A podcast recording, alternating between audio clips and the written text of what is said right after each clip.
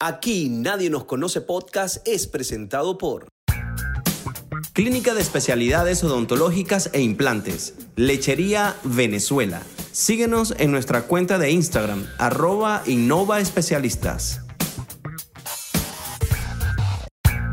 La Tequeñería procuramos que todo lo que pruebes sea algo ideal para compartir, disfrutar, recordar y sonreír. Cachitos, pan dulces y muchos antojos que te llevan a un viaje lleno de sabor. Y si te gustan los pequeños, te ofrecemos de queso, Nutella, plátano con queso, jamón con queso, guayaba con queso y hasta de queso con queso. ¿Cuál es tu favorito? La Tequeñería, sabor nuestro. Síguenos en Instagram, arroba la tequeñería 1. Ordena hoy, escríbenos al DM. Atendemos New York y New Jersey.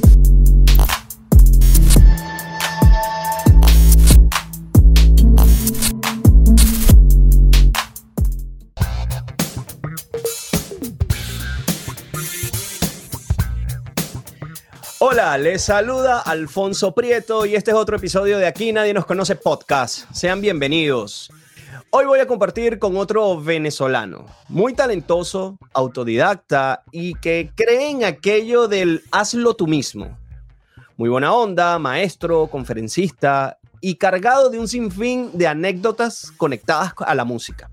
Ha sido reportero, presentador, consumidor de festivales, un trotamundos, cantante, bajista y rockero. Diseñador, ilustrador, rockero, videógrafo, fotógrafo y rockero. Con nosotros, Ed Bill. Esta, esta presentación. bienvenido, viejo, bienvenido. Gracias por, por, estar allí. Y, mira, es, honradísimo, honradísimo porque seguimos tu trayectoria desde hace tiempo y últimamente pues hemos estado conversando por allí y, y, nos ha permitido como conocer un poco más de lo que, de lo que conocíamos, valga la redundancia, sobre, sobre tu trabajo. Pero antes de entrar en materia, Ed, aquí nadie nos conoce. Aquí nadie nos conoce. Entonces, brother, podemos hablar relajados, todo culto, chévere.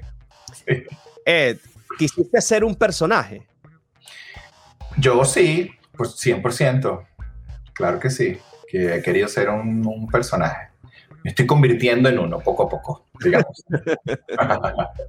Necesitaba un espacio donde hacerlo y bueno, poco a poco lo he ido consiguiendo. Pero un personaje estilo caricaturas que haces o, un personaje en la vida real que, pretende disfrazar eh, eh, eh, la persona como tal o, o tener de ambas. Mira, por ejemplo, no me gusta poner ejemplos porque las comparaciones siempre me parecen necias, ¿no? Pero Robin Williams. Robin Williams es un personaje. No está haciendo ninguna, ninguna actuación, no está actuando en ninguna película, pero es un personaje. Yo quiero ser ese Robin Williams. Porque cuando tú escuchas a Robin Williams, el tipo es... Eh, te conecta contigo, hay emociones que hacen que tú conectas con la audiencia.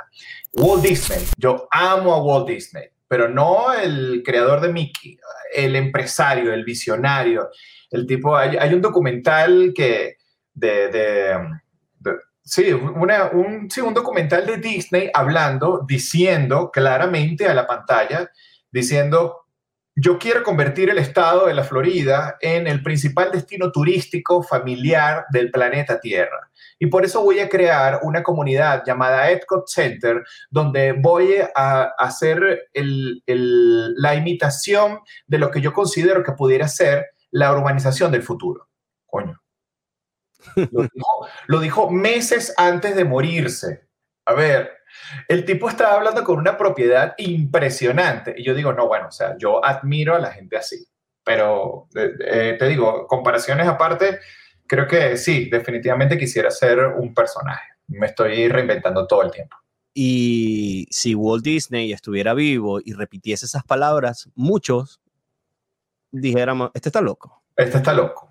Este está loco y como le decían loco a Pablo Picasso, como le decían eh, a Salvador Dalí, a todo el mundo, a todo el mundo que tiene una idea diferente le van a decir que está loco. Entonces yo desde el principio digo, bueno, mira, nada, estoy loco ya. Me lo creo y ya, estoy loco. Yo por ahí en esos análisis locos que hago, valga la, palabra, eh, digo, eh, ¿quiénes son los locos? ¿Los que se concentran en una sola cosa y quieren que eso se dé? ¿O los que andamos diariamente pensando en que dónde conseguir el dinero, para dónde me voy, qué voy a hacer, ah, ah, la escuela, los zapatos, la ropa, no sé qué, el trabajo, me fastidio aquí, me voy para allá? ¿Quiénes están más locos? ¿no? Ah, bueno. Sí. Eh, simplemente está, tenemos una idea clara de las cosas y cuando uno tiene una idea clara, pues va por ellas. Cuando no la tienes, te da miedo a las cosas y dicen, bueno, creo que no lo voy a hacer, no voy a ir a este... No, no quiero hablar como si fuera un coach motivacional, porque ya sabes, ¿no? Pero este, no, no, no es la onda ni es ni, ni mi intención. Pero sí, estamos locos y bueno, simplemente ahora lo aceptamos. Creo que hay libertad y tenemos herramientas para hacer todo lo loco que queramos. Tenemos estas aplicaciones, tenemos eh, el, Clubhouse, tenemos el YouTube, tenemos el Facebook, o sea, cada quien que utilice la herramienta que mejor le viene. Pero esto no existía hace 20 años. Sí. Entonces, ahora hemos hecho carrera de eso. ¿Te imaginas aquellos locos de esa época con herramientas como estas? Chamo, es que yo, mira, cuando comenzó YouTube, si tú buscas Edville, vas a encontrar videos de hace 14 años ahí. Entonces, claro, por supuesto, es otro tipo de narrativa, otro, bueno, pero hace 15 años no, existía ni Facebook. Entonces, claro, yo hacía, pero ya yo estaba montando videos porque yo quería tener un programa, quería tener un programa y me, inventé el Edville TV, ¿sabes? Eh, y, justo en esa onda de, de, de convertirme en un personaje. Pero hoy en día montar un video en YouTube es lo más fácil y, no, no, tiene ningún tipo de mérito montar un, un, video en YouTube. Pero hace 15 años, chamo, o sea, por favor.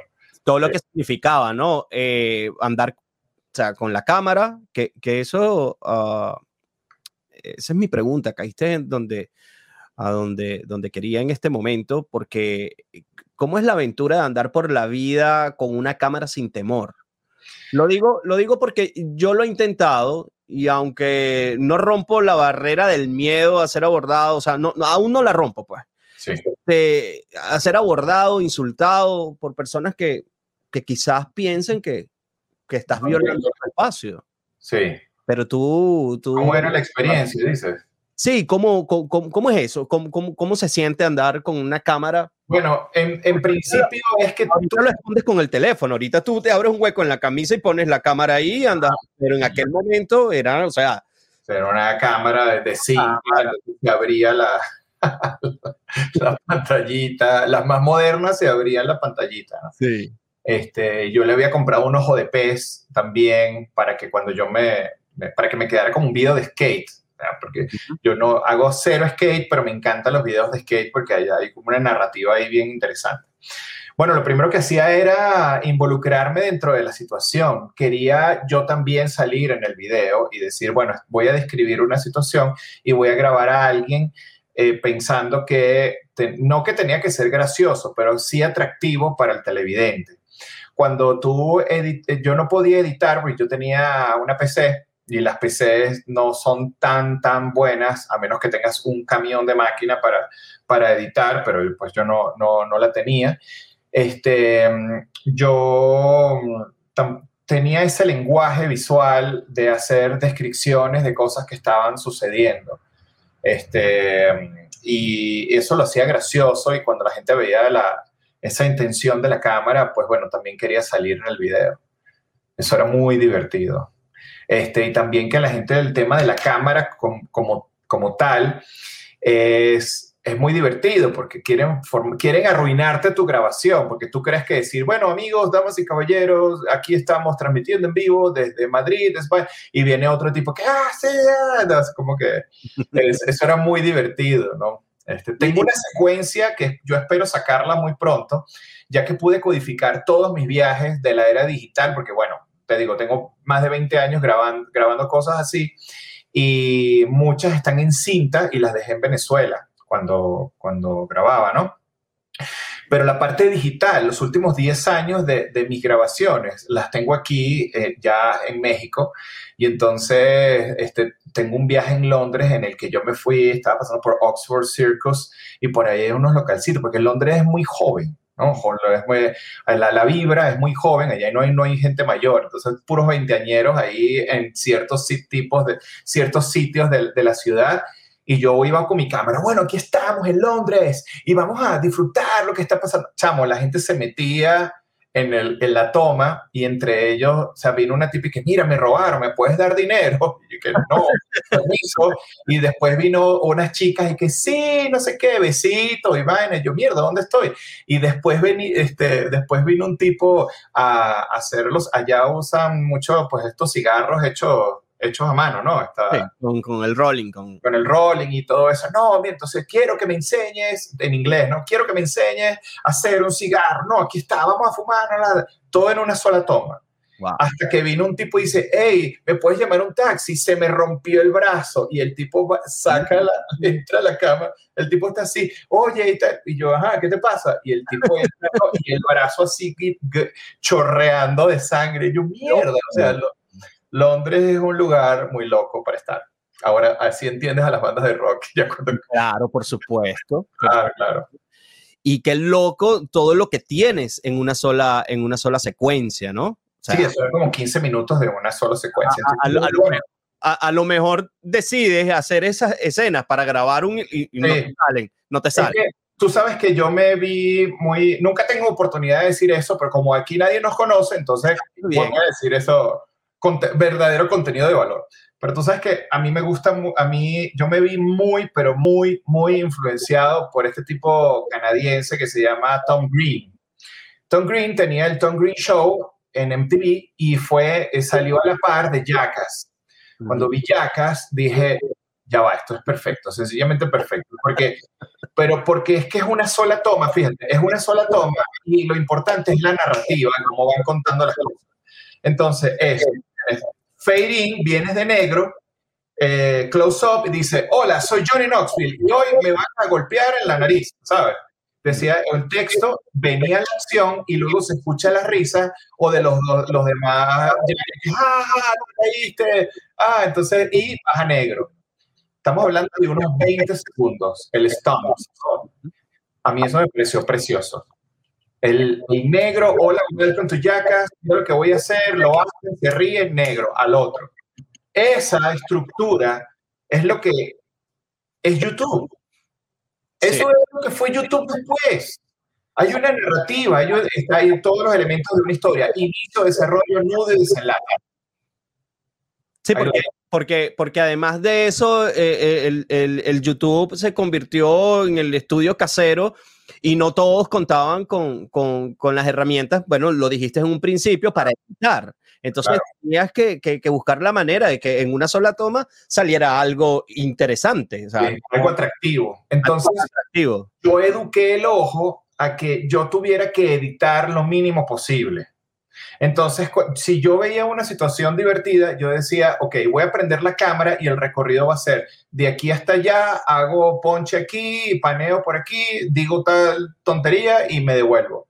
Para yo tener un clip completo de, de, metraje atractivo. estoy hablando como... Un, sí, todo un director. Un documentalista, pues. Jones, pues. y y la música, ¿cómo entra todo eso? Eres, o, la música siempre ha estado de ti, en, ti, pues, eh, rockero, punqueto, comegato, sí, todos. Todos. Em, bueno, el, yo creo que esto tuvo que ver directamente con la llegada del cable a, la, a, Caracas. Mm. A mediados de los 90 es que comienzan a romper la calle para meter la fibra óptica yo tengo videos de eso, o sea, yo grababa desde mi edificio y que, Dios mío, está llegando la tecnología, no puede ser, eh, para mí era impresionante, porque ¿qué, qué pasaba antes? Antes, eh, bueno, yo no, no, no, no tengo, lo que pasaba cuando uno era pequeño, estaba, los niños se iban de vacaciones y había papás que te llevaban a Disney o te, iban, te llevaban a Estados Unidos y regresaban con lo que se habían comprado afuera, ¿sabes? Los pantalones, la gorra, no sé. Yo no tenía nada de eso. Una patineta, los videos. Patineta, lo que sea. Hoy tenías tu primito, no, es que mi primo vive en Orlando, no es que mi primo vive no sé qué. No Entonces, siempre había como una conexión afuera y conforme uno iba creciendo, uno cuando descubrió la música todo era mágico. Los videos, los conciertos, la ropa, el Guns N' Roses, Metallica, una cosa que, Dios mío, esto es maravilloso. Y como niño a ti eso te, te vuela a la cabeza. Entonces en el edificio teníamos, cada, éramos como 10 y cada uno tenía una banda favorita y lo que entonces nos intercambiamos material de unos a otros. Entonces, la, mi banda siempre fue ACDC, esa es mi, como que mi banda, pero estaba el de Pantera, el de Iron Maiden, el de Anthrax y nos intercambiábamos material de ellos. Entonces, esos niños que iban hacia afuera traían videos de cosas que pasaban en MTV de afuera, del MTV gringo. Y entonces, bueno, nada, yo te compraba VHS, entonces los pasaba, tenía mi propia videoteca de, material. Entonces, como que desde pequeño me gustaba toda esa parte de, de la cultura. Cuando llega el cable, tengo acceso a MTV y los, los mid-90s fueron impresionantes. Creo que fue la última gran etapa de los videos musicales porque cualquier canción de mierda tenía un videazo Sí. Y era impresionante. Entonces era el anticristo superestrella de Marilyn Manson, pero después estaba eh, All Star de Smash Mouth, pero entonces estaba el, el, el director de video de Marilyn Manson, hacía... 82, este, desnudo. No, por favor, no, no, no, eso era mind blowing, ver a los de Billy 82 desnudos o burlándose del video de NSYNC, y o sea, era un código tan brutal que yo decía, no, brothers, yo quiero esto para toda mi vida. Y entonces, bueno, nada, conforme fui creciendo, eh, que quería ser director de video, justamente, quería hacer eso, eso, quería hacer cine. Y este, no quedé en la escuela, no quedé en la, escuela de, de, artes de la central. Y ese mismo día me inscribí en diseño gráfico y dije, bueno, voy a hacer pósters.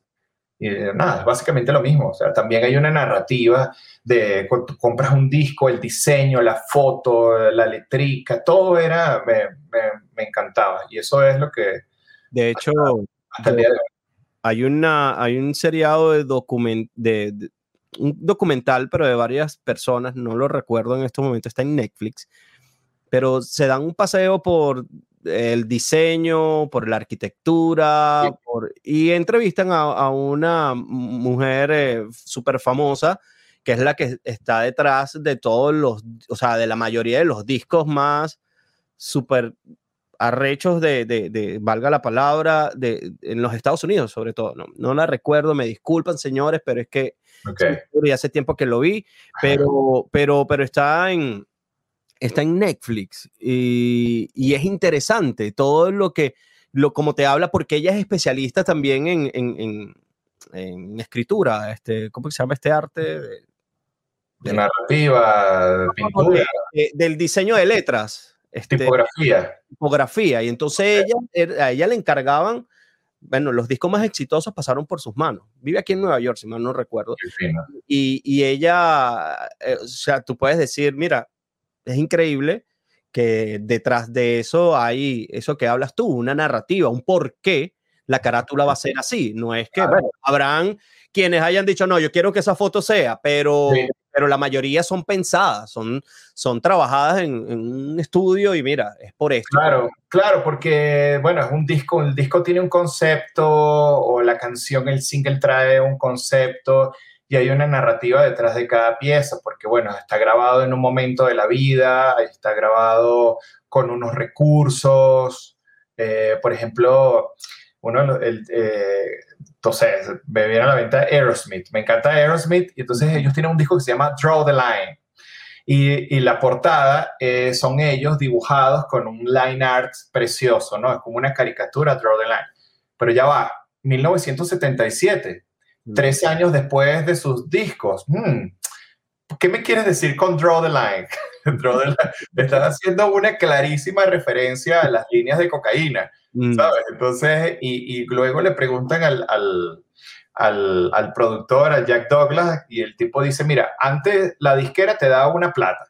Digamos que ellos nos dieron 20 mil dólares y nosotros nos gastamos 17 mil. Ese disco, ese disco salió en 2 mil dólares.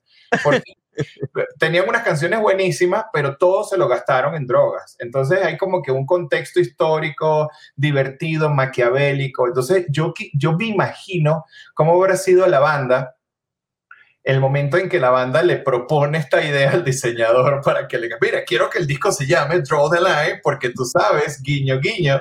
O sea, no sé, eso me, me, da mucha risa. Entonces sí hay un concepto detrás de, del arte de los discos y eso, te digo, cuando lo del rockero es 100% todos los elementos que, que, traen eh, alrededor. La música, la producción, el sonido, los instrumentos, eh, las groupies, las drogas, el alcohol, todo, todo es impresionante.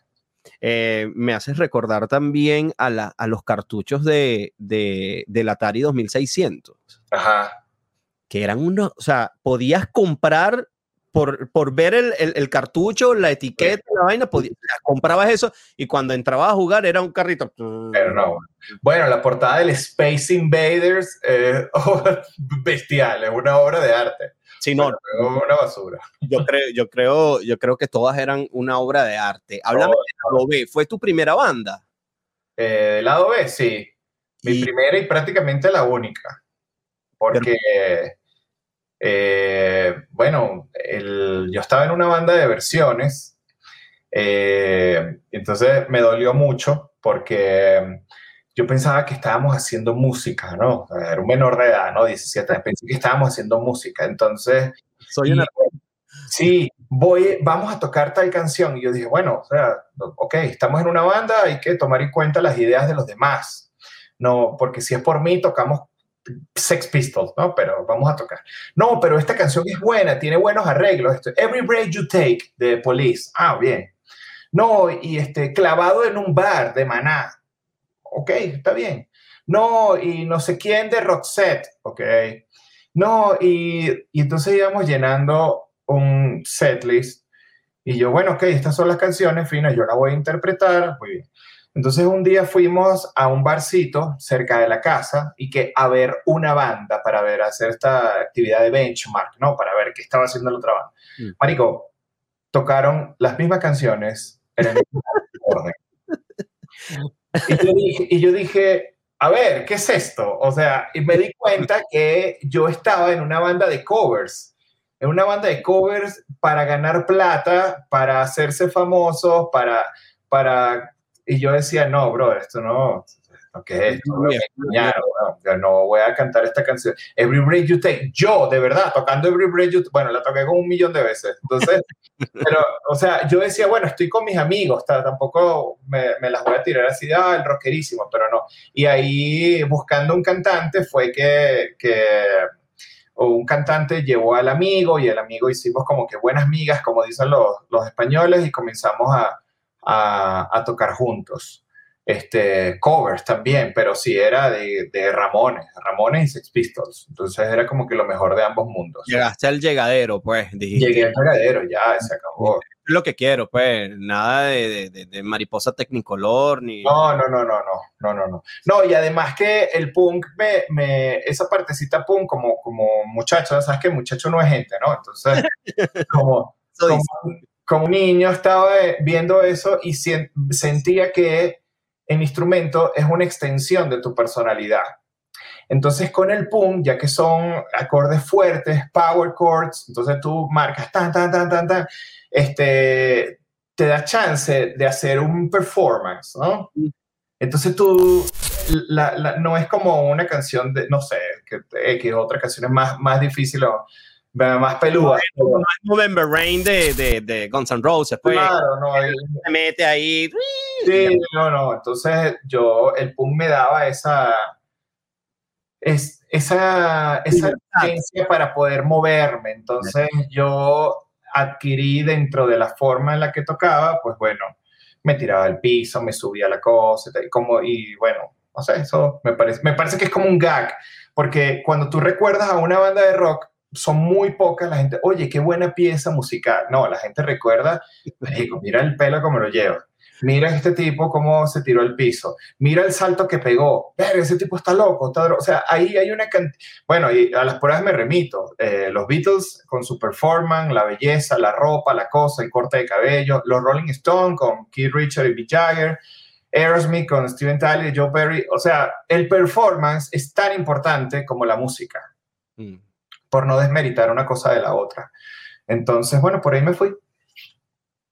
Eh, en uno de los videos que aparecen en tu canal, eh, de, bueno, tienes dos canales, ¿no? Pero es Edil TV, donde apareces con tu, con tu banda o con, con la OB, sí. le dabas un concierto a unas personas que participaban en una de esas marchas.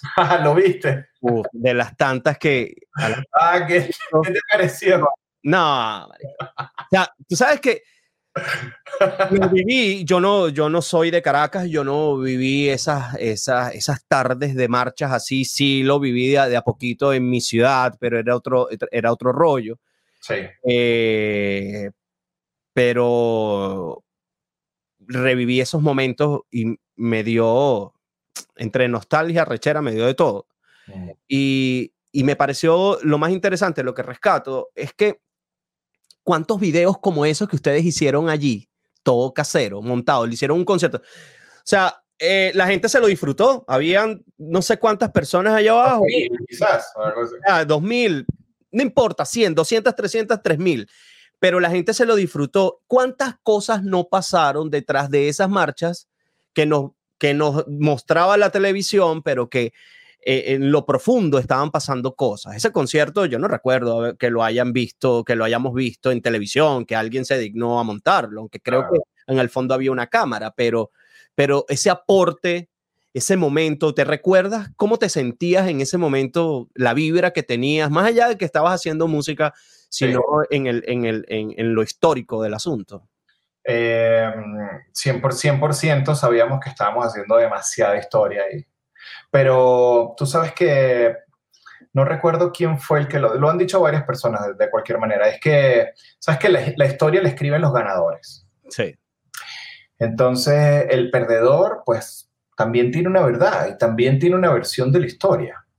Y a menos que tú documentes, porque aquí todo es documento y el contexto y la vaina, entonces todo, ahora todo es como que si no hay pruebas, no pasó y tal como decía Lemmy, que Lemmy, Lemmy el de Motorhead, o sea, nunca subestimes la palabra de un rockero porque no sabes si de verdad eso sucedió. O sea, y entonces, bueno, em, la historia corta es que había dejado, había dejado como la banda, ¿no? tú sabes, la gente crece, va a la universidad, consigues una novia, tus intereses cambian, entonces, bueno, la, la banda como que dejó un par de años de tocar pero yo descubrí esta banda Strike Cats, los Strike Cats, con Brian Setzer.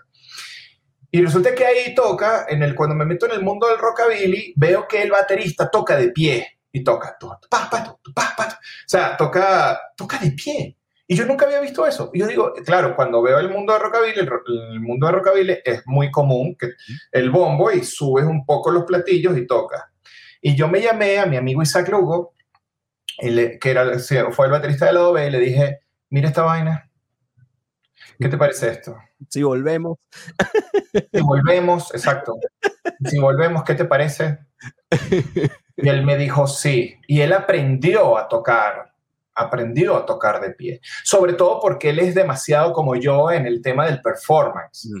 Y entonces cuadramos en esa nueva onda de, del lado B que íbamos a ser performers. Y le dije, Marico, estoy verde que en los locales de rock vayan los rockeros, porque los, el rockero tiene un ojo viciado, es como el artista, ¿sabes? Por eso la gente me pregunta cuando viene a mi taller, me dice, no, pero es que yo no sé dibujar, es que yo, creo, yo quiero, es, ese es el nicho que yo quiero. No quiero artistoides que ya tienen un ojo un ojo educado y que me van a... No, quiero un performance y quiero conectar con la gente.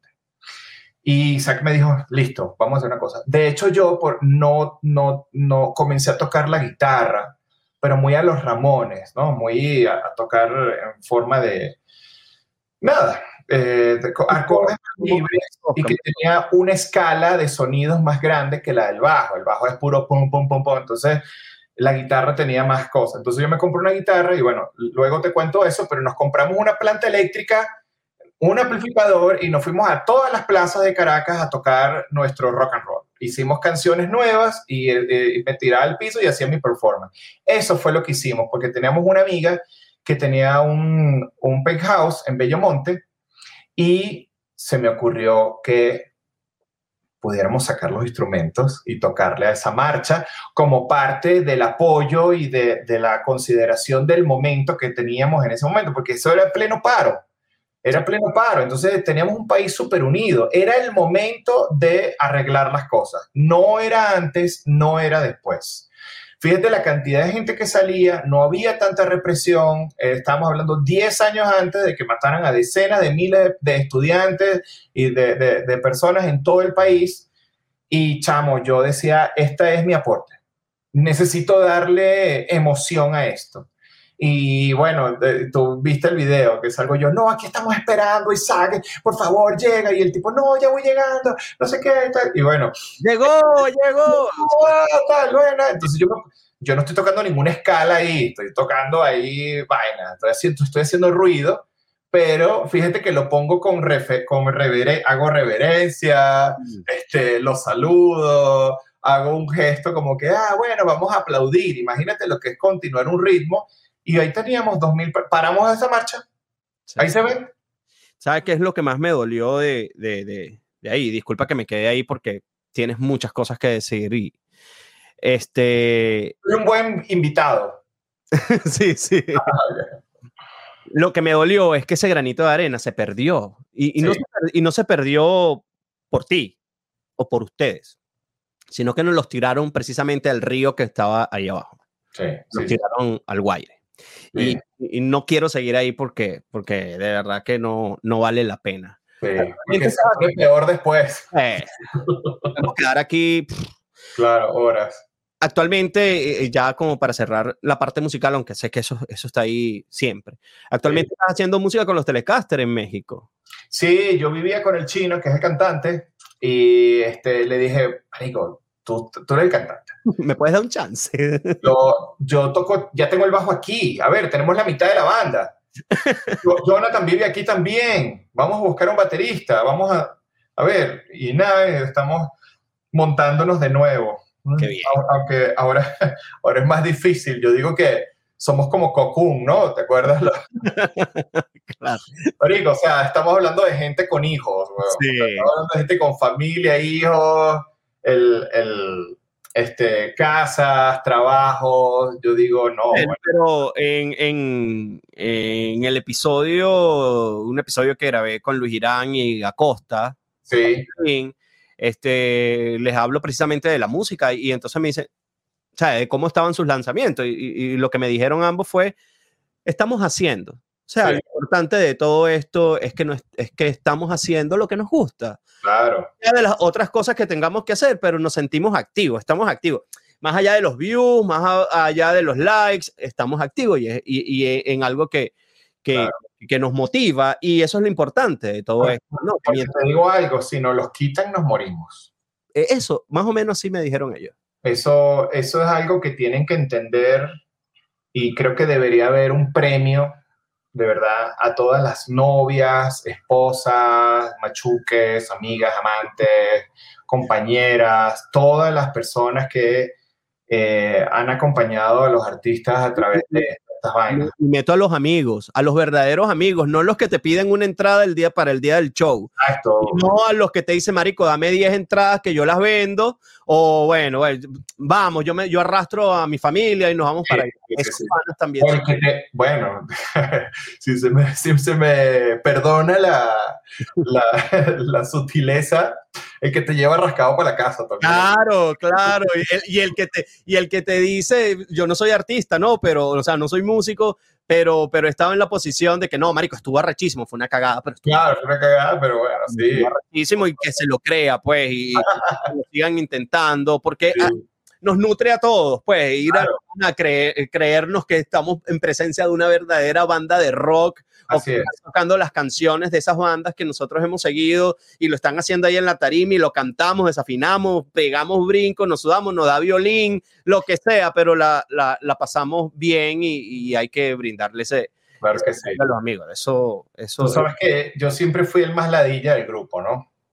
Siempre soy el más ladilla en todos los grupos. Porque, pero es que quizás porque yo tengo una como una versión particular de, de cómo pudieran ser las cosas y no es que me siga en la idea, sino que siento que tienes que ponerte serio con tus proyectos. Mm. ¿sabes? Si tú no te pones serio con tu proyecto, si tú no tienes tu audio, tu, iluminación, tu, tu, tu interfaz, todo eso al tiro, pues no te vas a sentir bien. Igual pasa con las bandas. Entonces, este, ¿a dónde iba con esto? Que, chamo, eh, es, complicado lidiar con, con otras personas. Es súper complicado. Eso, eso es muy fino. Y que y si están allí. Ah, perdón, me acordé porque, porque me perdí por completo. El año, pasado me encontré a un amigo que era ese amigo que nos, que nos acompañaba en los conciertos, ¿no? Y entonces estábamos conversando y el chamo, te estoy hablando, él está viviendo aquí en Cancún.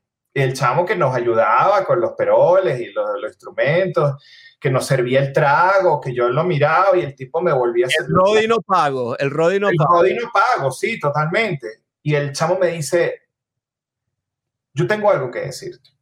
Y yo, ¿y qué mierda? ¿Qué será? ¿no? Me dice, yo tengo algo que decir. Me lo dijo hace meses. Me va a pasar la factura. Acepto CL. no, me dijo, tengo algo que decirte que tengo muchos años queriéndote decir. Pero yo de, de ti aprendí muchísimo aprendí, yo no entendí, en el momento caías demasiado mal porque tú querías que la cosa saliera de una manera o que no lo tuvieras en el momento y tal. Y yo no lo entendía, pero ahora que trato con público y tengo mis propios proyectos y yo digo, me tengo que poner serio con mis propias cosas, yo he entendido el valor de esas cosas que tú me decías en esa época. Y digo, brother, cuánta enseñanza me has dado todos estos años con, con esas cosas que me decías. Entonces, de verdad te lo agradezco. Yo decía, mierda, casi que me voy en lágrimas, ¿no? Pero lo, lo valoro muchísimo porque, bueno, ah, mira, es que es normal. Hay, hay gente que tiene, la tiene más clara que otras eh, en la vida. Y no quiero decir que yo todo lo haga muy bien, porque bueno, hay muchísimos fracasos y cosas muy mal. No te hablo desde el éxito, te hablo desde ese fracaso, porque si no, estuviera en otro lugar del mundo haciendo otras cosas, en otra casa, con otra computadora, ¿sabes? Entonces, pero sí valoro mucho esas palabras de, ese amigo mío. Y creo que eso es una amistad verdadera. Y qué interesante que tú recuerdas al tipo que cargaba todo y que le agradeces mm, aquello. Y este tipo te, lo, te agradece otra cosa. Entonces allí es cuando lo pudiésemos llamar un equilibrio. Ah, porque él me decía, él me decía, no, es que yo recuerdo que tú decías, la banda no somos cuatro, somos cinco. Incluyéndolo a él. sí, yo, sí es que yo siempre decía que somos cinco. Marico, si tú no tienes quien te conecte el bajo, no vas a sonar, papá. Sí. Si tú no tienes quien vaya a cobrar la plata o alguien en la puerta, no vas a cobrar, no vas a tener plata. Entonces, si tú no tienes una persona que esté a tu disposición, no surge. Necesitas tener un aliado. Y ese aliado es tan importante como tú. Eh, tan, importante como tú. Esa es la importancia de los meseros, es la importancia del parquero, es la importancia de... No, Marigo, no puedes hacer las cosas sin la necesidad de los demás. Somos animales que vivimos en una, en una comunidad y no puedes hacer las cosas solo. Necesitas gente. Y muchas veces eso nos cuesta aprenderlo. ¿Sabes que eso me hace recordar eh, eh, mi época de locutor? Yo tuve muchos problemas con operadores, pero los problemas con el que mejor trabajé, eh, discutí el primer día, pero una taja perro. Ok. Ajá. Al día siguiente salió el peor programa de la vida y de ahí en adelante ha sido la mejor, me disculpan los demás, pero ha sido una de las mejores personas con las que yo he trabajado en mi vida en radio. Un tipo que de la vieja escuela, que me enseñó, un saludo para, para, el pulpo y para Ramón Motas también, que fue otro, pero lo que te quiero decir es que yo discutía con los operadores porque yo me, yo me diseñé una forma de trabajar radio que no es la, que te enseñan en la universidad, porque yo no fui a la universidad a estudiar radio ni nada de eso, sino que fue, no es el guion de radio, que tal, que lo conocía, pero que no sabía cómo entrarle. Yo diseñé mi propia estructura y yo diseñaba mi estructura y se, y se las entregaba en una cartilla, se las entregaba al operador y le decía, mira, viene esto, viene esto, viene esto, viene esto, viene esto. Entonces eh, llegaban y me preguntaban, ¿qué viene? Y yo, viejo, te estoy dando toda la facilidad del mundo para que, para que tú sepas qué es lo que viene. Te, estoy, dando los temas, te estoy dando todo para yo concentrarme en lo que tengo que decir, pero ten, o sea, valora lo que tú haces, porque la radio no sale no. si tú no haces bien tu trabajo. O sea, valórate tú como, como, como persona, como, como trabajador. Esta radio funciona por ti. Claro. Y eso muchos no lo entendían. No. Y por eso tenía mis atas a perro, mientras que con los otros más disco les daba los bichos se bueno le digo el pulpo a Gustavo le decíamos el pulpo precisamente le decían por eso en una radio en Ciudad Bolívar con menos recursos que en otro lado allá no es que tenemos eh, este eh, productor y no sé qué no yo me llevaba el CPU de mi casa para conectarle un monitor ahí en la computadora para tener información y no estar imprimiendo papel todos los días imagínate a dónde llegábamos no y, y eso, eso me molestaba muchas veces cuando las personas que estaban a cargo de algo, no, o, el operador en sí, me preguntaba qué venía. Tienes todo, viejo. O sea, es creatividad, eres tú. Ponte, no, no me abras el periódico y después me digas, me preguntes qué es lo que viene. Pero vamos a dejarlo hasta ahí porque, porque bueno, vamos a caer en esto. fuiste, fuiste parte de un medio muy importante en Venezuela, uno en el cual viéndolo, viéndolo a la distancia y sobre todo leyéndolo, a muchos nos daba como que ganitas de, estar allí, que fue Urbe. Este, una escuela, un momento o fue cualquier vaina estar en Uber, en Urbe, perdón. Bueno, tú sabes que yo no, yo no fui a la universidad. yo no fui a la universidad, pero tuve grandes amigos y todo lo que, toda la parte de mm, destrozos emocionales, físicos, psicológicos, todo el daño que uno pudo haber sufrido en la universidad, bueno, lo tuve en Urbe.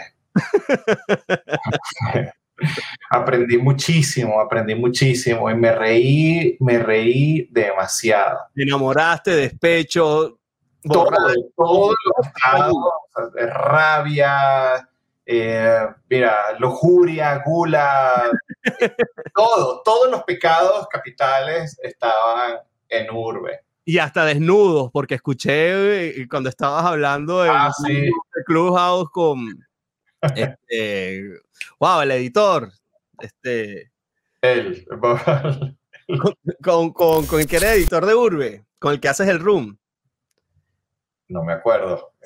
bueno, vamos, vamos, a, vamos a tapar el nombre para proteger. Sí, exacto, exacto, sí, este, sí, no, no, muy, mucha, mucha locura. Era, este, yo les decía, yo les decía en las reuniones editoriales que me encantaban porque éramos una especie de Avengers en el que cada uno tenía una particularidad. Entonces, bueno, yo me ocupo de moda, yo me ocupo de esto, yo me ocupo del audiovisual, yo me ocupo de, no sé, de conciertos y así.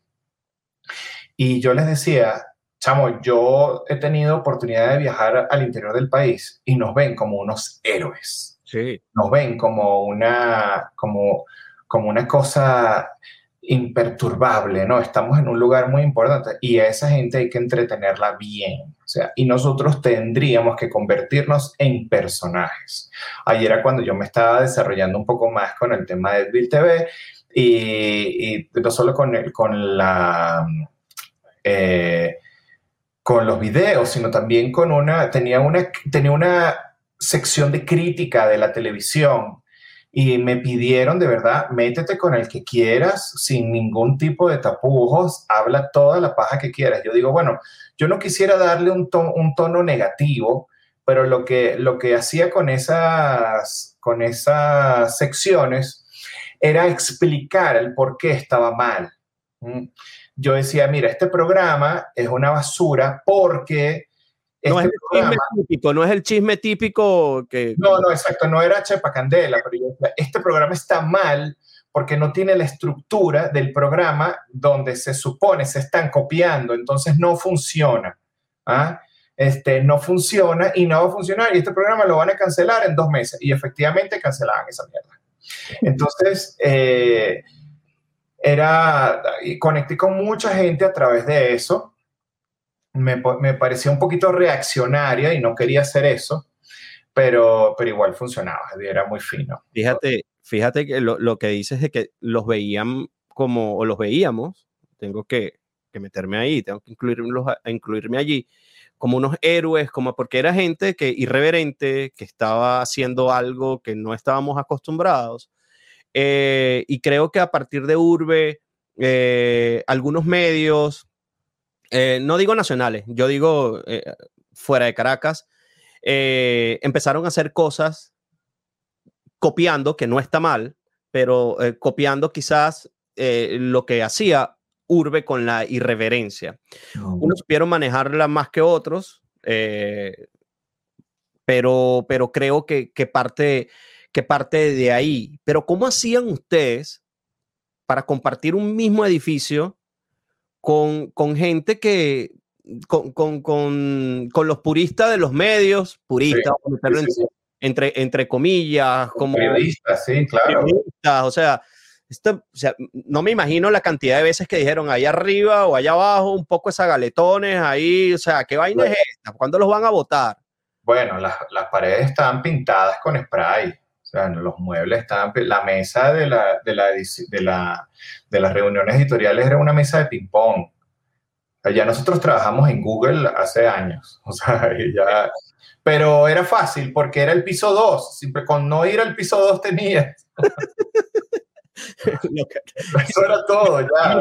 Yo me acuerdo que fui en algún, fui una vez, fui una vez y dije, aquí ocurre la magia. Claro, sí. Aquí ocurre la magia y de verdad que, upa. O sea, ¿sabes lo que pasaba? Yo, a mí me daba tanta nota, primero que Ciudad Bolívar no contaba con, con, con, locales para rockear, para, o sea, éramos muy underground, muy en la casa de los amigos y tal, y, aquel es peludo, ese es drogadicto, o sea, lo, lo, lo, lo que pasa con, con, los estereotipos, pues. Este, y yo vine a ver un, tabaco de, de, de, marihuana con los años, pues nunca. Pero bueno, eso no, no viene al momento. Lo que sí es que a mí me emocionaba cuando yo abría, abría Urbe, y entonces la semana, no me acuerdo cómo era que se llamaba esa sección, donde te mostraban lo que iba a ocurrir en cada ciudad. Entonces, Ciudad Bolívar, en el local tal, yo, coño, qué de pinga, nos tomaron en cuenta. Eh, y, y, y, eso, y eso daba nota porque te sentías que, que eh, bueno, lo, lo, mismo que ocurre ahorita con el, el pertenecer, el pertenecer, el pertenecer. Sí, sí, sí, sí. E, era muy, era muy... Era muy bueno. Era muy, bueno de verdad que sí. Era una brújula muy bonita del país, de la ciudad, del momento. Fue mutando porque, por supuesto, la Internet hace de las suyas. Este, también fue mutando porque el cierre gradual de los sitios de la vida nocturna, no te creas que Caracas, bueno, ah, mira, tampoco es que somos Sunset Strip, ¿no? Mm. Pero este, gradualmente se fue recortando la cantidad de eventos, cosas para hacer, era más, era más difícil el presupuesto, era muy complicado. Sí, bueno, Venezuela es un país diverso y, Caracas creo que es más diversa aún que el mismo país. Es algo medio incoherente lo que estoy diciendo, pero, pero lo percibo de esa manera, porque eh, estaba llena de modernidad, pero también de sitios oscuros, sucios, de, de discotecas caras, de, de, de, locales donde te ibas a tomar la cerveza más barata de, la ciudad. Eh, marico, o sea, ir a rumbear a que los chinos, a que los chinos, a beber kurda que los chinos. en Caracas pasa, en Caracas pasa, ¿no? Sí, sí, sí, este, eh, eh, parafraseando un poco a Cerati a Soda, este, era nuestra ciudad de la furia. habiendo recorrido otras metrópolis, ya tú al salir de Caracas, viajando, conociendo conciertos y ahora viviendo en México, ¿te alejas o te acercas a aquella, aquella Caracas donde, donde creciste? Bueno, esa es una pregunta delicada por, para mí porque yo siento que mi generación, mi generación vio como todo se destruyó ante los ojos. Y no dentro de mí precisamente. Exacto. Sí. Vi destruir mi ciudad vi gradualmente la destrucción física, mental y emocional de mi propia ciudad. Vi cómo se murió. Así mismo te lo digo. Sí. Vi cómo... Lo vimos. Yo en, mi pequeño entorno... Vi cómo, cómo cambió, ¿no? Todo. O sea, para mí fue una cosa que me hacía zoom, demasiado ruido. Porque tú sabes que yo soy del oeste, sabes que está el este y el oeste de Caracas. Entonces en el este es donde están, bueno, personas de otro nivel adquisitivo y bueno, el centro de la ciudad es donde hay gente de menor eh, poder adquisitivo y yo estaba con el, como que medio en el medio, por decir algo, estaba más cerca del centro que otra cosa. Eh, pero entonces a mí me costaba más las cosas. ¿ves? Yo sí veía que la camionetica iba en menos servicio, había menos transportes, este, la ciudad más sucia, menos cuidado. Entonces como que me dolió más ver cómo mi lado de la ciudad se ponía peor y cómo se le iba comiendo la situación que estábamos viviendo. Este, y entonces mm, simplemente siento que ya pasó. Cuando yo me fui de Venezuela, mi mamá me dijo, anda y vive, y te va a ir bien, me dijo. Amén. Te va a ir bien. Amén. Y me dijo, te va a ir bien porque tú eres un ciudadano del mundo. Así me dijo. Porque coño, cuando yo, yo tenía, mi primer viaje fue cuando tenía 19 años y fui solo a Nueva York, a Woodstock 99. Imagínate. Este, fui con un grupo y vaina, de gente que contacté por Urbe, por cierto, en el, que te llevamos a Woodstock por tanto. Y yo, mierda, esto no puede ser. Y sí podía ser y conocí gente maravillosa en ese viaje. Y entonces, bueno, era 1999, ¿no? Estaba recién salido ese, el Enema of the State de Blink 182, entonces todo era, era muy divertido. Bueno, este, Californication de Red Hot Americana de, de Offspring, eh, Significant Other de, de Limp Bizkit. No, bueno, eso fue una época muy bonita. Por eso fue la, la primera vez que yo viajé y yo regresé todo New Yorker. Olis. Entonces, ay, qué mierda, o sea, ¿qué le pasó a mi hijo? Pues solamente se fue. Entonces, y así iba, eh, cuando iba a Argentina, entonces era el tema porteño, todo era un viaje. Entonces, mi mamá sí me dijo eso, no, el día que te vayas te va a ir bien porque te vas a, a meter en esa ciudad. Sí, creo. Eh, yo dejé eso atrás, de pana te lo digo. Porque es que duele tanto, chamo, duele tanto. Porque es que me tocó ver la destrucción de mi propia ciudad. Entonces, como que un amor que yo digo, brother, ya, esto está en un cajón aquí. Eventualmente, eventualmente regresaré, pero no. Sí, Sí, y esas añoranzas, eso, bueno, lo converso con mucha gente que ha pasado por aquí y, fuera de ello. Mira, o sea, lo que añoras ya pasó. Lo que añoras ya. tú no vas a volver, tú no vas a volver a Caracas a los mismos sitios, porque para empezar, así exista, no te vas a meter una curda hasta las 4 de la mañana, porque ya estás viejo, viejo, tienes el, carajito. puede hacer el esfuerzo. Ah, eh, ok, el día que nos reunimos un día, pero ya va. Pero no me fija que el lunes, martes, miércoles, jueves y viernes. Eso no va a pasar. Exacto. No Te tu omeprazol, tu, tu, tu, bastón, tu bastón, tu vaina y una mudita de ropa porque a lo mejor me quedo durmiendo en el sitio más cercano. Allí puedo quedarme en, tu casa, en tu casa, me quedo durmiendo allí. Así. Eh, mira, yo le he dado, este va a ser el episodio, yo creo que es más largo de este podcast, porque, porque ya le he dado tres vueltas a la vaina. Yo creo que llevamos como. Pero, perdón a la audiencia. No, no, exacto. Pero yo me lo estoy tripeando y, diría un pana: esta vaina es mía y yo lo voy a seguir. Eh, porque tenemos que caer en el dibujo, que no hemos llegado allí todavía. Eh, ¿Está presente en tu arte el, el, dibujo? Porque yo te considero un artista por, por todo lo que hemos ya conversado pero me dijiste que, bueno, no fuiste a la universidad, no te aceptaron para, para, para estudiar en, en, en, la UCB y te fuiste a, a hacer... no, a estudiar diseño. O sea, diseño, claro. Eh, pero ya venías con, con algo o simplemente como, un, como nuestra generación, porque coincidimos en eso de que no sabías qué, carajo hacer y, y pues bueno, esto no quiero física, no quiero matemática, me voy a meter a dibujar para ver qué es lo que más que aquí. Claro. Este, bueno, en principio es una irresponsabilidad tenerla clara tan, a tan temprana edad. Eso no pasa en la mayoría de los casos. hay gente que cumple 30 años y no sabe qué hacer con su vida y está bien. Es la razón por la que uno, cuando te dicen, no, tienes que estudiar, no, que no sé, no, sí, tienes que estudiar porque se te van a abrir los caminos, porque estudiando, leyendo el vocabulario, narrativa, además, lo que sea, te va a dar herramientas para que tú tengas una matriz de opinión. Como decían en el chavo, ¿no? Que, que don Ramón le decía al chavo, estudia para que no termines como comentarista de fútbol. imagínate, ¿no? Ese, ese nivel. Pero, pero imagínate, ahorita los comentaristas de fútbol, o sea, ganan una platada. Claro, no, sí, por supuesto. No, bueno, claro, toda una visión muy deportiva, ¿no? De, como tu misma opinión. Pero, este, es súper importante eh, estudiar y, mm, y, abrirse camino en eso, para que en lo que sea que tú quieras hacer, vas a tener más, más claro eso. Pero bueno, eso, el, el dibujo cómo llega. Bueno, a mí el, lo que me gusta son las caricaturas. Mm. Así, así digo yo, o así me, me vendo, ¿no? Como un entusiasta de las caricaturas. Eh, creo que esto no, no es que no se estudie, sí se estudia, pero hay un elemento de sensibilidad que debes tomar en cuenta siempre.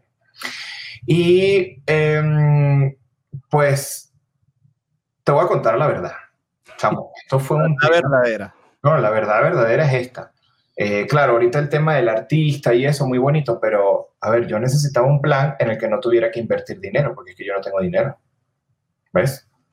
Este, el, el intelecto tiene que venir primero que cualquier otro tipo de inversión, porque yo no soy un panadero, ¿sabes? Necesito una máquina, necesito pan, necesito harina para yo hacer mi producto, pero yo no tengo para invertir en un negocio, ¿ves? Ni lo tenía en la familia, ni con la familia, ni nada de eso.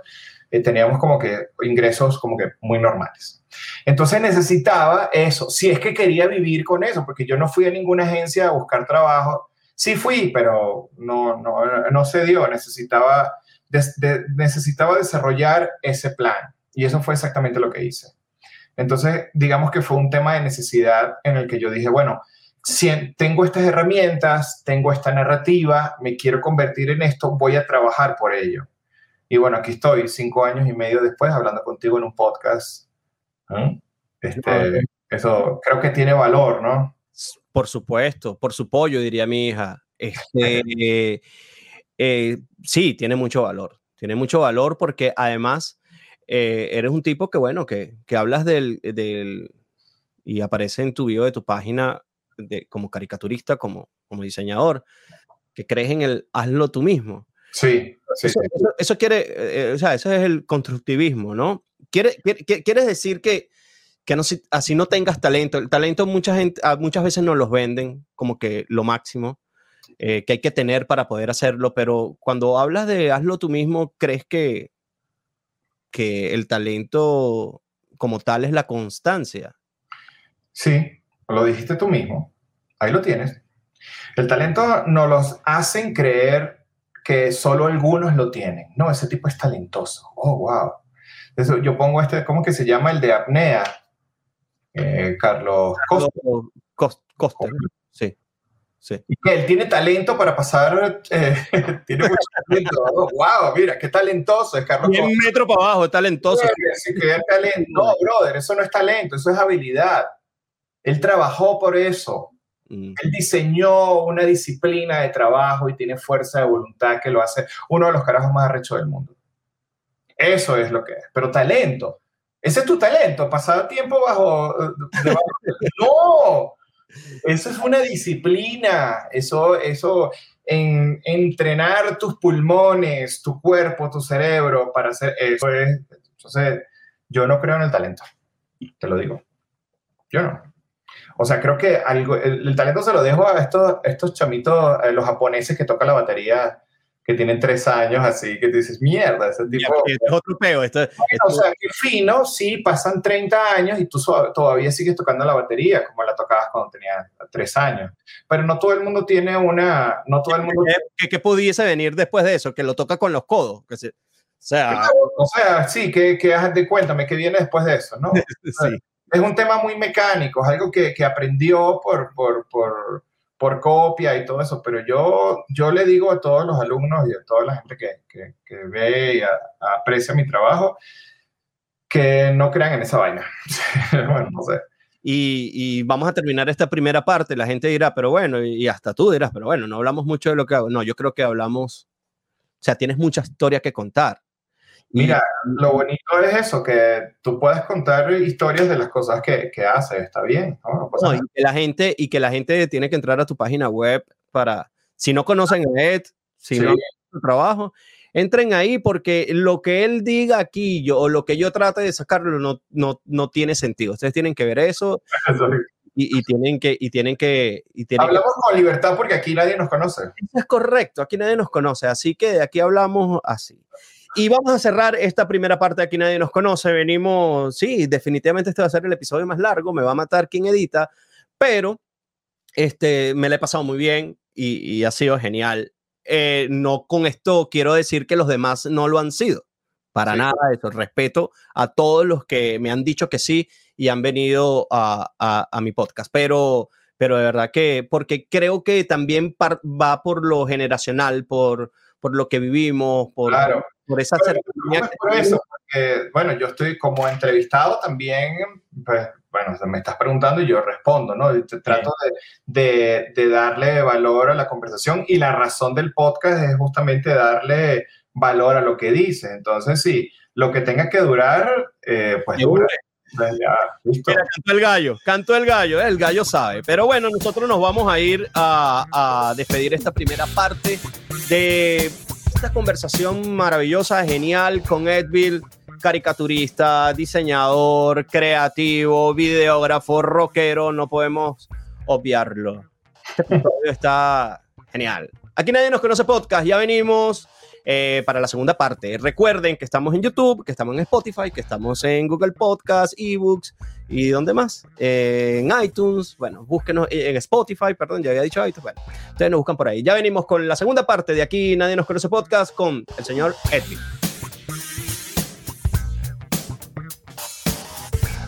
Aquí Nadie nos conoce podcast es presentado por Clínica de Especialidades Odontológicas e Implantes, Lechería Venezuela. Síguenos en nuestra cuenta de Instagram, arroba Innova Especialistas. En La Tequeñería procuramos que todo lo que pruebes sea algo ideal para compartir, disfrutar, recordar y sonreír. Cachitos, pan dulces y muchos antojos que te llevan a un viaje lleno de sabor. Y si te gustan los pequeños, te ofrecemos de queso, Nutella, plátano con queso, jamón con queso, guayaba con queso y hasta de queso con queso. ¿Cuál es tu favorito? La Tequeñería, sabor nuestro. Síguenos en Instagram, arroba la tequeñería 1. Ordena hoy, escríbenos al DM. Atendemos New York y New Jersey. Estamos de vuelta con más de Aquí Nadie Nos Conoce podcast en esta edición súper especial, súper larga. Conversando con Edville, caricaturista venezolano, diseñador gráfico, hace carteles, toca punk, rockero, ponqueto, eh, come gato, todo lo que tenga que ver con guitarra, bajo, batería, que suene duro. Ahí está metido el señor Ed, eh, videógrafo y fotógrafo también. Muchas de sus fotos eh, ustedes las han visto y ni siquiera saben porque han sido utilizadas en, en, en, páginas y en, en, Wikipedia. ¿Te han pagado? No, pero sí me han pedido permiso. Ah, bien, eso es lo importante. Claro. Es importante. Ed, primera sección. Una cerveza, un vino, un whisky o un ron. Un whisky. No, espérate que no he terminado. Aguanta. Estás en tu casa, te tocan el timbre y llegan unos agaletones de esos con los que creciste. Ok. Los panas de, de la vida o llega familiares, no sé. ¿Quiénes son esas personas que te gustaría que, que, te tocaran el timbre ahorita para ofrecerle una cerveza, un vino, un whisky y beber, y beber un ron? Esto estaba destinado para los que llegasen, pero más de un borrachón que ha venido aquí me ha dicho, ay, yo no bebo. Entonces, eh, usted también bebe, caballero. Usted elija lo que quiere, le brinde a esa gente. ¿Quiénes serían esos personajes? Serían mis, sin duda alguna, serían mis amigos de, de, la universidad, del instituto. Serían sin duda alguna, que la gente con la que yo más me he reído, mis mejores amigos de la humanidad. O sea, esos chamos, por favor. Bien. Me encantaría, claro que sí. Bien. Eh, está difícil esta. Es más, debería obviarlo en ti porque es complicado para los músicos. ¿El reggaetón? No, no, no, no, no, no, no, no. Yo sé, que tú eres, yo sé que tú eres vallenatero en el fondo. Reggaetón no, pero vallenatero sí. temas, temas musicales pueden ser dos temas musicales o pueden ser dos discos o pueden ser dos artistas que tú consideres que no van a faltar nunca en tu soundtrack de vida o según cómo te sientas vuelves a ellos. Eh, bueno, eh, Aerosmith y ACDC. Ahí, ahí están para, para los que no les gusta. ¿Sabes? Esta es otra que, que, que, yo, eh, como todo dibujante, debe tener allí en la mesa papel y lápiz. Sí. O en casa de herrero, cuchillo de palo. No, no, aquí están. Ok. Eh, esta debería obviarla porque es que nos puedes meter gato por liebre, pero a mí me gustaría llevarte o sea, que cierres los ojos y que te vayas aquella época en, de ser camisita blanca, hediondo a lápiz, a sol, sudado, y que dibujes como en aquella época. ¿Te acuerdas de algo que dibujabas allí en, esa, en ese momento y que olvídate del trazo limpio? Sí, sí, O sea... Este, em, dibujaba superhéroes. ¿Cómo los dibujabas? Me gustaría que, que trataras... Picasso dijo que le, duró, eh, toda le costó toda la vida pintar como un niño. Sí, este, dibujaba de niño, dibujaba superhéroes. Eran mis compañeros de clase. Los dibujaba ellos. Y vivíamos a través de esas aventuras. ¿Y pudieses dibujarnos uno ahorita? Coño. Rapidito, así, cabeza, o sea, me, pones en una, eh, me pones en una situación aquí, me pongo muy nervioso ahí. bueno, bueno, bueno, lo dejamos entonces. Pero ya sabemos que, que, que, que tenía superhéroes como, como, como, como, tema, claro. De dibujo. Sí, creo que, que siempre un superhéroe, superhéroe ha estado allí con nosotros, ¿no? nosotros mismos éramos. Sí. Eh, ahí había uno que se llama Leonardo, entonces era Leo Man. entonces era Al, Alfredo, era Alman. Entonces era Alman, Leoman, Hosman, era José Luis. Yo, yo me cambié el mío, que era negro, man, entonces tú sabes que puede traer problemas. Este, no eres tú, soy yo, se llama esta sección. Esto no es, no, es no, no, es un divorcio ni nada, pero eh, eh, tienes a alguien, con, o alguien o quisieras estar en un sitio, ¿verdad? Este, eh, primero, estar con alguien y decirle algo que no le has dicho en mucho tiempo o que te lo has guardado y que, y que te gustaría decirlo, o simplemente estar en un sitio o sea, admirando un paisaje o estar con esa persona en el sitio y diciéndole algo. He hecho las tres y estoy súper tranquilo por eso. Me encanta. las tres, súper paz mental, 100%. Nice con eso, señor. Sí. Esta sección eh, ya va a ser la penúltima. Coño, esta se fue más rápido que la primera parte, pero bueno, no importa. Se llama Dime. ¿no? Eh, y yo te voy a ir diciendo una serie de palabras o una serie de frases y tú me las relacionas con algo. Sí. Eh, un estilo de música que no sea el rock. Ahí vas a decir vallenato, yo sé. El swing. El swing. Lo amo. Es muy, pero es muy rock. El swing es muy rock. Bueno, también, sí. Bueno, de ahí salió, pues también. Sí, claro, por ahí. O sea, tiene esa influencia por allí. Exacto. Tres recomendaciones que, que te gustaría darle a la gente. Más allá eh, de ya no la, de las que has dicho. De la primera es vive, vive, porque, a ver, el día de mañana cae una pandemia y estás dos años encerrado en tu casa. Así que si pensabas irte de viaje, anda, vete. Si querías decirle que la amabas, anda y díselo. Si querías montar una banda, hazlo. Si querías ir a ese concierto, ve. Y ya. Ese sería el primero. El segundo es chamo, sé sincero, por favor. No le mientas a la gente y no te mientas a ti mismo. Por favor. Sobre todo a ti mismo, ¿no? Creo Sobre que. Todo a ti mismo. Es peor mentirte a ti mismo que mentirle a los demás. Entonces, no te mientas mismo. Al, creo que terminas mintiéndole a los demás cuando te estás mintiendo a ti mismo. O sea, no, creo que no, arranca, que, que, no arrancas desde afuera hacia adentro, sí. sino desde adentro hacia afuera. Sí, sí, sí. Estás viviendo una mentira. Y la tercera, la tercera es. Mmm, este, perdónate los errores, porque uno se castiga mucho. No eres perfecto, vas a tener errores. Te cuestionas todos los días. Y... Lo cuestionas todos los días y crees que esto va a ser siempre así. Y no, chamo, así, así eres. Entonces, perdónatelo ya, no pasa nada. Vuelves a comenzar y listo. Ya. Sí, sí, sí. Esto aplica con trabajos, relaciones, eh, momentos de la vida, cosas materiales. Ay, bueno, ya, perdón, o sea, por ser como soy, listo. Claro, un volveré, que no es el merengue, aquel volveré. Es bueno también, que es bueno, y ya viene el fin de semana. Una merengue no está mal. No. Un volveré. ¿Cómo, cómo volveré? no? Volveré, volveré a tus brazos, volveré a una ciudad, volveré a estar allí en ese point.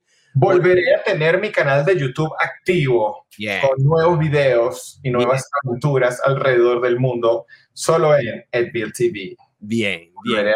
Ahora con barba, ya no es un... Barba blanca, mira. un desafío, Ed. Un desafío. Este coño, un desafío. Eh, volver a tener esas cosas, o sea, volver a tener, entender que, no sé, no, no sé. Es que yo todos los días tengo un desafío y hago las cosas justo porque son un desafío, entonces el desafío es todos los días. Este, a veces uno se pasa, pero eh, se pasa, bueno, a veces uno se pone gordo y dice, bueno, tengo que hacer el desafío de bajar de peso. Eh, a veces uno no está haciendo, te digo, o sea, qué bonito mis talleres, pero yo cancelé una cantidad de talleres porque no se metía nadie.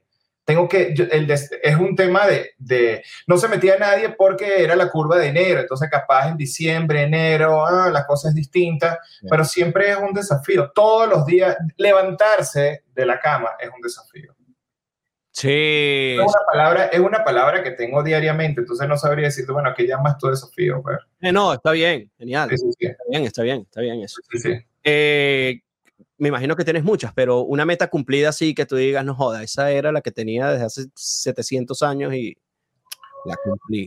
Bueno, era ilustrar un libro, ilustré tres de una vez, entonces hay libros este, estar en Amazon con créditos ahí es como que es, muy bonito. Me gustaría... Voy por uno de ellos. Quiero que es un libro infantil, por cierto. Está Genial, porque fino se lo puedo... Yo, yo sabes que quiero, quiero eso. Quiero... Me, de hecho, estoy buscando, hay una, una, una persona, una compañera de Clubhouse que ella da cursos de, de escritura. Sí, claro. Sí, Mariette, y me gustaría hacer uno de sus cursos, uno de sus talleres, precisamente para escribir cuentos para, para Federica. Tengo, tengo, mira que lo he pensado, lo he pensado bastante y quiero hacerlo porque eso sería como que dejarle un bonito regalo. Claro que sí. Para toda la vida. Y es más, este, si puedo, el, el, libro me lo vas a tener que mandar tú autografiado, no sé, yo lo claro. y me lo mandas autografiado. De México llega rapidito. ¿Le has dicho a alguien te va a atropellar un carrito de helados? sí. sí, sí, sí. No, no te gustaría aquí, uno. Aquí, aquí traté de implementarlo porque aquí venden batata, ¿no? Conoces la batata, ¿no? Sí, sí, sí. Sweet potato. Entonces, por aquí la venden como asada y es como un dulce, algo así. No, y está, y, y, le dicen camotes, los camotes.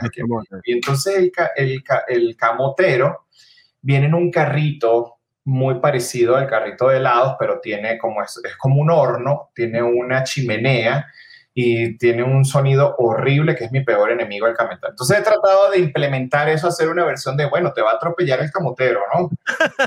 Pero nadie, no, simplemente no. Eh, para los que no son venezolanos, esto es una frase del carrito de helados que utilizamos generalmente cuando alguien se quiere pasar de vivo con uno y, ah, sí, te va a atropellar un carrito de helado. Como, como, Ed, ¿me puedes dar un descuento del 80% en tu curso?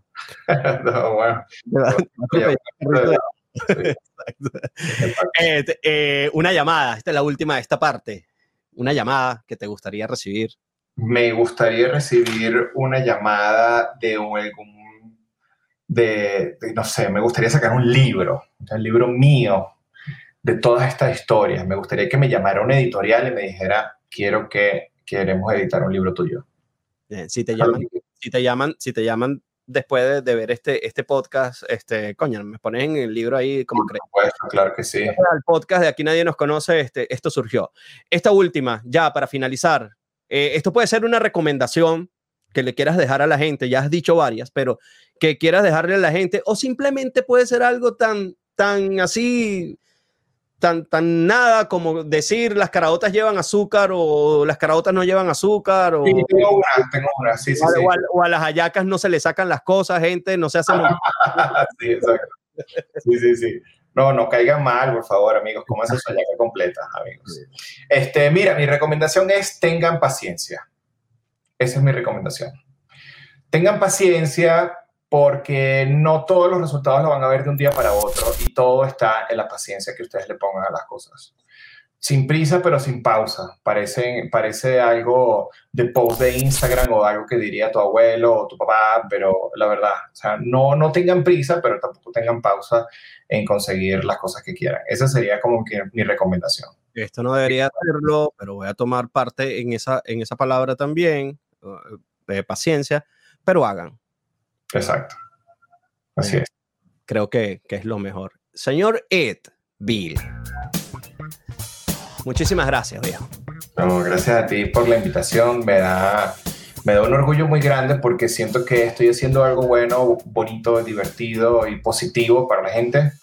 Este, que ahora que para que me inviten a un podcast. Entonces, sobre todo este en el que podía contar cosas que no había contado nunca.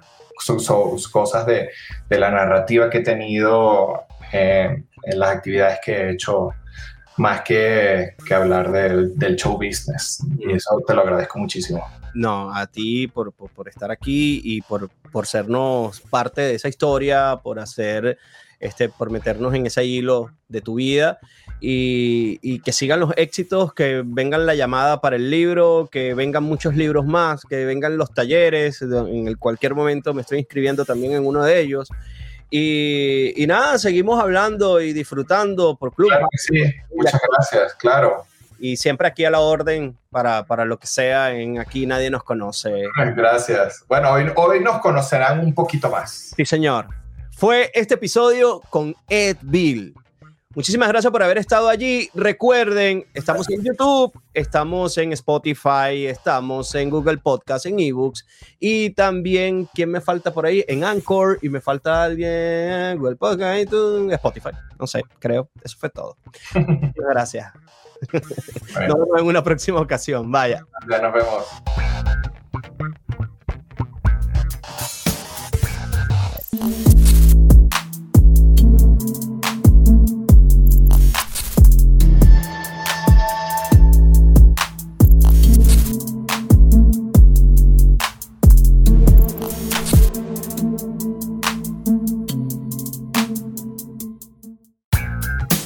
Clínica de Especialidades Odontológicas e Implantes. Lechería Venezuela. Síguenos en nuestra cuenta de Instagram, arroba Innova Especialistas.